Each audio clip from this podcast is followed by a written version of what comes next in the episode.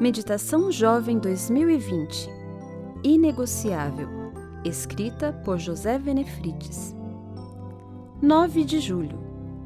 O que você pode fazer? E se alguém der, mesmo que seja apenas um copo de água fria, a um destes pequeninos, porque ele é meu discípulo, eu lhes asseguro que não perderá a sua recompensa. Mateus 10, 42 você já deve ter escutado a história do homem recolhendo estrelas do mar na praia e lançando-as de volta na água.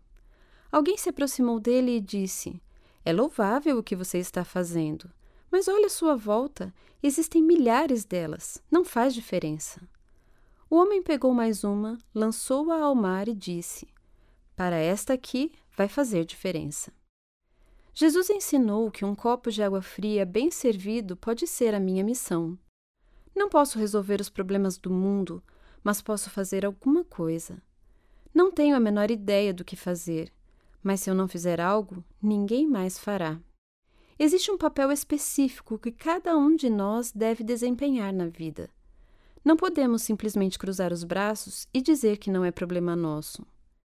Ellen White disse, abre aspas, se nos humilhássemos perante Deus e fôssemos bondosos, corteses, compassivos e piedosos, haveria uma centena de conversões à verdade, onde agora há apenas uma. Fecha aspas.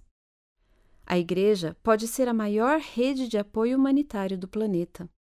Ela está presente no mundo todo. Se devidamente mobilizados, seus membros podem compor um poderoso exército para amenizar o sofrimento de muita gente. Fico apenas imaginando o que aconteceria se cada cristão começasse a viver na prática o desafio do Evangelho. Um terço dos habitantes do planeta se reconhece como seguidor de Jesus. Sozinhos, você e eu, não podemos resolver os problemas do mundo, mas 30% da população mundial pode fazer muita coisa.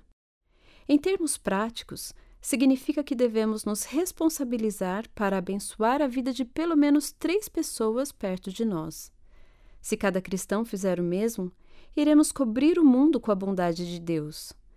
Imagine se um grupo de jovens em cada igreja adotasse uma quadra do bairro e se responsabilizasse por aqueles moradores, ajudando cada família, ou mesmo cada pessoa, até ter certeza de que todas elas se sintam amadas e protegidas por Deus. Que revolução ocorreria, não acha? Coloque-se à disposição de Deus para a obra de ajudar as pessoas.